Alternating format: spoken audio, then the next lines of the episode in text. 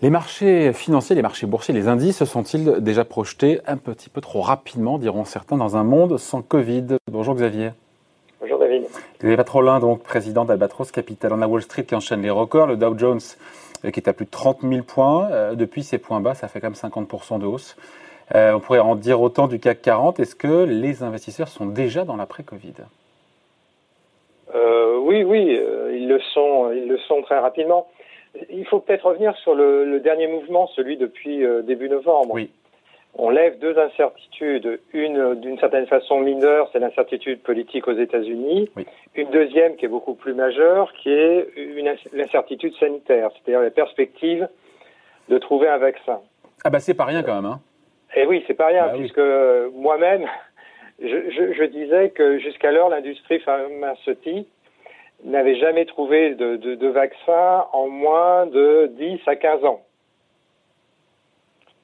Là, on a une industrie pharmaceutique, un secteur de la recherche qui a été capable en moins d'une année de trouver à aujourd'hui euh, trois euh, ou quatre vaccins qui ont de surcroît des taux euh, d'efficacité, alors sur des échantillons faibles, proches de 90 à 95% Je rappelle que pour la grippe, euh, le, le, taux d'efficacité du vaccin en moyenne est aux alentours de 70 à 75% et on compte plus quasiment d'un siècle de vaccination contre la grippe.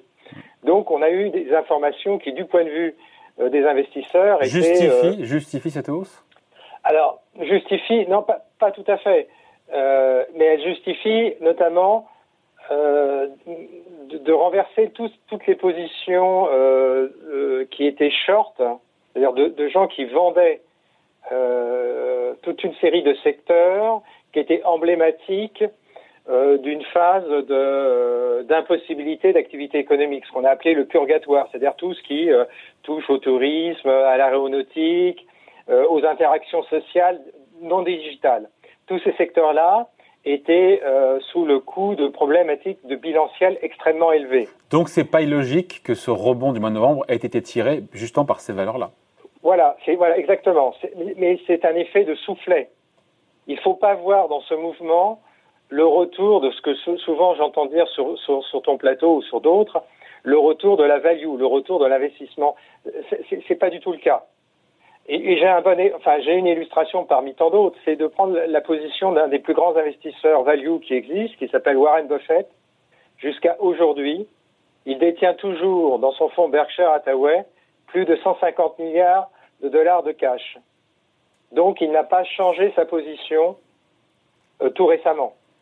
Donc ça veut dire que malgré le mouvement haussier des marchés depuis, euh, depuis mi-mars, de son point de vue, il considère que sur le marché américain, puisque c'est essentiellement son territoire euh, d'investissement, mais sur d'autres d'autres marchés aussi, il ne considère pas qu'on est dans une situation d'investissement dit de valeur. Tout simplement parce que globalement, les marchés actions à travers le monde sont dans des phases de surévaluation sous le coup de l'action des banques centrales qui ont totalement perturbé la formation des prix, que ce soit les prix des actions ou le prix des obligations souveraines, voire le, prix des obligations d'entreprise.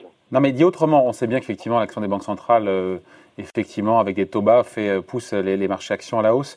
Euh, il faut dire un que, comme rappelé, que les marchés boursiers ne sont pas, on va dire, un baromètre de l'économie réelle. Les marchés financiers se projettent, donc c'est ce qui peut. Voilà. Rappeler que même si on vient, il y a une, cette récession très forte historique en 2020.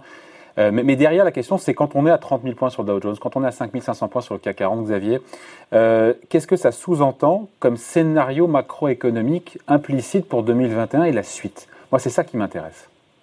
Bah, implicitement, euh, justement, je regardais le consensus en préparant l'émission. Ça veut dire que le marché table sur un, retour dès 2021 à un, niveau de chiffre d'affaires qui est très proche de celui de 2019. Ça veut dire que, bah, ça veut dire, c'est totalement, euh, enfin, ça rentre en contradiction avec ce que nous disent tous les grands instituts. On peut prendre la BCE, le FMI et d'autres qui considèrent qu'on on aura un retour à la situation qui prévalait à, à, en décembre 2019 Plutôt en 2022. fin 2022. Fin 2022. Et c'est là où le marché commet une erreur, c'est-à-dire qu'il croit que les annonces vaccinales donnent une immunité de groupe dès 2021 et qu'au fond, euh, fin 2021, tout revient comme avant. Comme si on claquait, on claquait des doigts, quoi. Évidemment, c'est pas le cas. C'est un tremblement de terre. Toi, tu as parlé de récession. Moi, je ne parlerai pas de récession. Je parlerai de dépression. Mm. D'accord? Et quand on parle de dépression, c'est on fait référence à l'épisode historique des années 30. Alors certes, c'est une flash dépression oui. qui dure deux, deux trimestres, trois trimestres, mais elle va avoir quand même des conséquences euh, bilancielles pour les entreprises comme pour les personnes physiques qui vont être non négligeables. Donc on va avoir euh, des précautions en termes de cash, on va avoir euh, des niveaux d'investissement qui vont être plus faibles, une demande qui va être sous contrainte. Donc on n'est pas. Euh, Donc dans le scénario implicite des, des marchés euh, entre en contradiction avec ce que nous disent les grands instituts euh, économiques de prévision, qui pourraient aussi Absolument. se tromper d'ailleurs. Hein. On ne sait pas dire qui aura raison, on verra, on verra bien qui aura raison. Hein. Oui, mais on reconnaît qu'à aujourd'hui, par exemple, on voit bien que sur le, sur le, rien qu'en termes conjoncturels, on voit bien que sur le quatrième trimestre et le premier trimestre, le quatrième trimestre 2020 et le premier trimestre 2021, on est plutôt dans une séquence de dégradation. Il n'y aura pas plus de vaccins euh, au cours du premier trimestre 2021. Oui, mais les marchés en, en jambes, les marchés en jambes, c'est le oui. trimestre. Oui, mais tu enfin, tu sais, c'est comme ces personnages de Tex Avery qui sont au-dessus du, du précipice, qui, qui, le franchissent dans un premier temps, puis d'un seul coup, ils regardent en dessous et, et boum, ils tombent. Euh... Et donc, a, a, attention à la surévaluation, euh, justement, euh, euh, à laquelle nous, nous assistons, parce qu'elle n'est pas sous-tendue, me semble-t-il. Elle est sous-tendue par des espérances, je ne vais pas le nier, mais elle, elle, elle est en, en déni euh, d'un certain nombre de tendances profondes.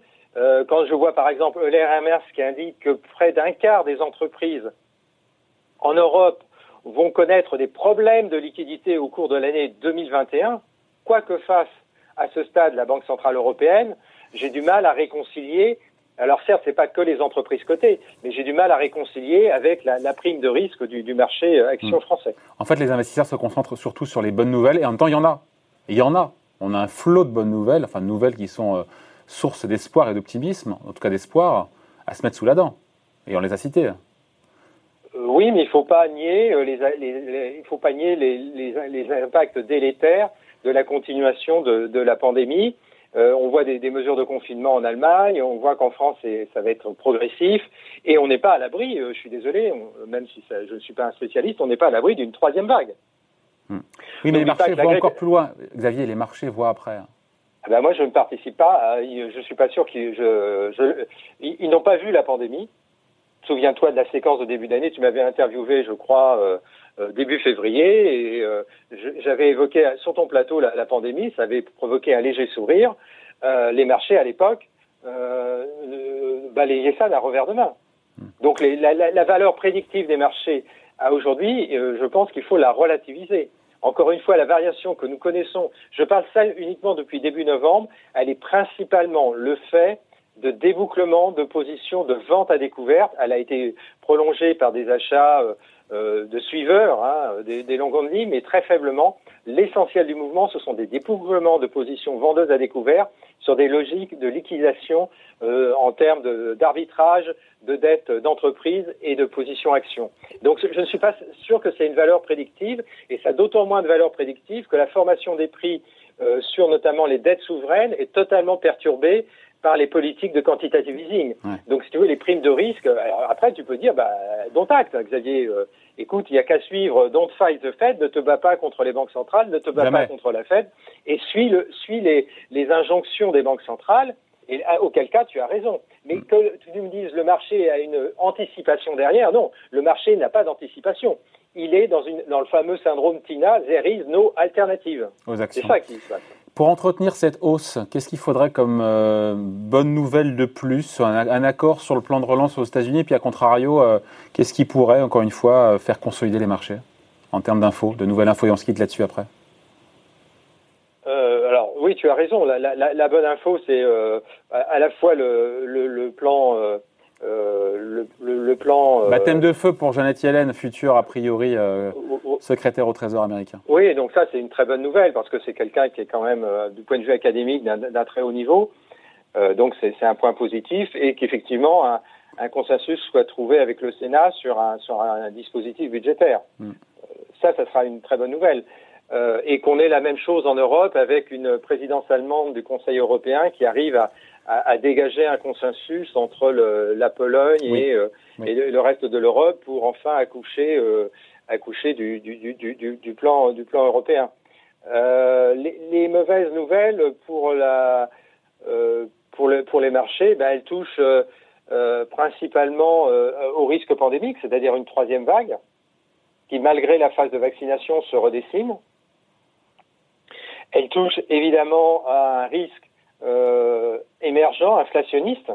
Pour l'instant, on ne le voit pas venir, mais on peut quand même lever euh, cette incertitude n'est pas négligeable. Quand tu vois les mouvements, notamment sur le Bitcoin et, autres actifs, il y a quand même euh, une, une, crainte subliminale sur euh, une modification du régime de l'inflation. Et enfin, dernier point, c'est d'avoir cru dans la, dans la, la nomination de Joe Biden une accalmie définitive sur le front commercial entre l'oncle Sam et l'Empire du Milieu, euh, il n'est pas impossible qu'au cours de l'année 2021, on revoie ressurgir des tensions commerciales, tout simplement parce qu'on a une croissance économique mondiale qui est euh, de plus faible ampleur que ce qu'on a connu sur les décennies passées, et que les tensions, euh, la rivalité qui s'inscrit entre les États-Unis et la Chine est une rivalité centenaire, et que quelle que soit la présidence, on changera peut-être la cosmétique des relations diplomatiques entre les deux, les deux, les deux régimes politiques, mais le fondamentaux, euh, la, la, relation commerciale risque d'être tendue. Et là, à ce moment-là, les marchés redécouvriront ce, ce, ce, risque, ce risque majeur. Bon, merci en tout cas. Point de vue signé Xavier Patrol, président d'Albatros Capital. Merci Xavier, à bientôt. À bientôt.